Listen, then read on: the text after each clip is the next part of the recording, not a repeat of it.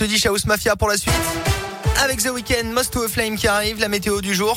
Et Colin Cotte qui est à mes côtés ce matin. Bonjour Colin. Ah, bonjour Alexis, bonjour à tous. Saviez-vous qu'on ne peut faire confiance à, personne? La preuve dans un instant avec un vol incroyable que je vais vous conter ici sur Radio Scoop. Mais d'abord, vous nous comptez l'actu de ce 10 mars, c'est le journal complet de la rédac Radioscope. Et elle a une ce matin l'indignation en Ukraine après le bombardement hier par l'armée russe d'un hôpital pour enfants à Mariupol. Le président ukrainien parle d'un crime de guerre. L'attaque a fait une vingtaine de blessés, principalement des adultes. Et ce, à la veille de discussions entre les chefs des diplomaties ukrainiennes et russes. Aujourd'hui en Turquie, sur le terrain, toujours les troupes de Vladimir Poutine continuent d'encercler la capitale ukrainienne, tandis que le nombre de réfugiés a dépassé les 2 millions selon l'Organisation des Nations Unies.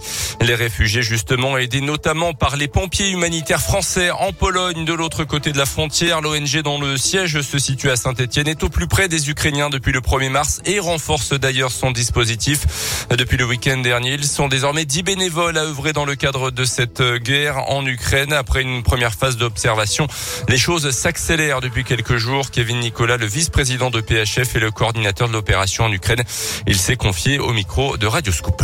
On a ouvert un poste de secours depuis euh, dimanche qu'on tient à 20 mètres de la frontière euh, ukrainienne. Donc nous avons renforcé nos équipes avec euh, sept nouveaux adhérents et depuis dimanche, on tient 24 heures sur 24 un poste de secours. Alors aujourd'hui, un seul blessé de guerre qui est arrivé jusqu'à nous, c'est énormément des réfugiés femmes. Hier, on a pris de 10 mois à 92 ans pour vous donner un ordre d'idée. Et c'est des gens qui arrivent très fatigués, épuisés, en hypothermie, en hypoglycémie. Donc parfois, c'est simplement des gestes tout simples, mais qui ont leur importance, comme euh, donner une couverture de survie et leur proposer euh, quelque chose de chaud. Et ensuite, ces gens, ce qu'ils veulent, c'est partir plus loin sur un camp de réfugiés. Un deuxième poste de secours a même été ouvert hier. Entre 100 et 200 personnes sont prises en charge tous les jours par l'ONG PHF. La première équipe arrivée le 1er mars devrait être remplacée ce jeudi. Notez qu'aujourd'hui débute un sommet européen de deux jours à Versailles. Au menu notamment l'indépendance énergétique du continent et la construction d'une Europe de la défense. Dans l'actu également, en Auvergne, une quinquagénaire poursuivie pour proxénétisme aggravé à Clermont. D'après la montagne, elle aurait forcé une ressortissante chinoise à se prostituer dans le secteur de la cartoucherie. Le parquet de Clermont a ouvert une information judiciaire interpellée lundi par la police. La suspecte devait être mise en examen hier puis placée en détention provisoire. La victime originaire de région parisienne serait venue en Auvergne après avoir répondu à une annonce pour du ménage. La fin du mouvement de grève à Valéo, à Issoire, hier. Depuis huit jours à l'appel de la CGT, une grève a été lancé lors des négociations obligatoires portant sur une hausse des salaires. Hier, les propositions de la direction du site n'ont pas satisfait les salariés, mais un accord a quand même été trouvé. Une grève également à Auchan-Nord hier matin, à Clermont-Ferrand pour obtenir là aussi de meilleures conditions de travail et de salaire et aussi pour dénoncer les sous-effectifs constants.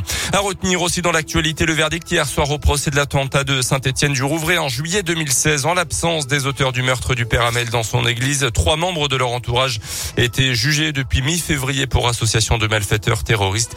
Ils écopent finalement de peine de 8 à 13 ans de prison. Ils encouraient jusqu'à 30 ans de réclusion criminelle. Le foot avec la grosse désillusion pour les fans du PSG hier soir, défaite face au Real Madrid en huitième de finale retour de la Ligue des Champions. 3 buts 1, triplé signé de l'ex-lyonnais Karim Benzema. Les Parisiens l'avaient emporté 1-0 à l'aller et sont donc éliminés en Ligue Europa. Victoire 1-0 en huitième de finale aller de Lyon à Porto.